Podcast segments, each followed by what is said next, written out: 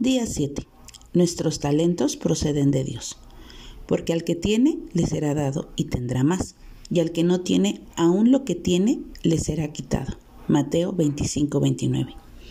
Cuánto me gozo al ver cada domingo a mis hijas servir con los talentos que Dios les ha dado.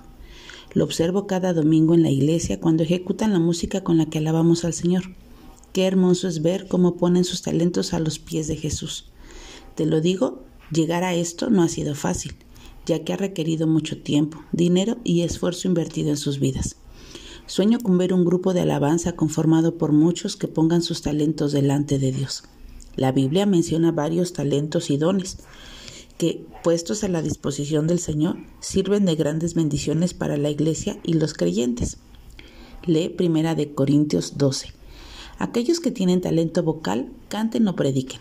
Los que tienen talentos artísticos dibujen, pinten o actúen. Los que pueden escribir pongan su pluma al servicio del Señor. Todos tenemos algún talento que ofrecerle al Señor. Hagamos lo que sepamos hacer, pero no ocultemos nuestras habilidades porque son poderosos instrumentos en las manos de Dios. Si no los usamos, se pierden. El Señor multiplica y engrandece nuestras habilidades cuando los servimos.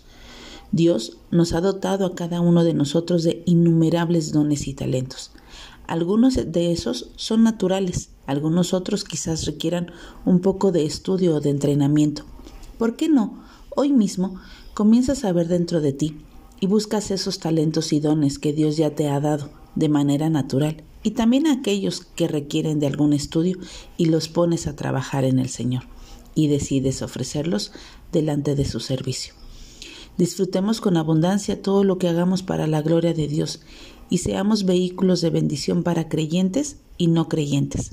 Cantemos, recitemos, usemos las manos, los pies y todo nuestro cuerpo para el servicio de Cristo.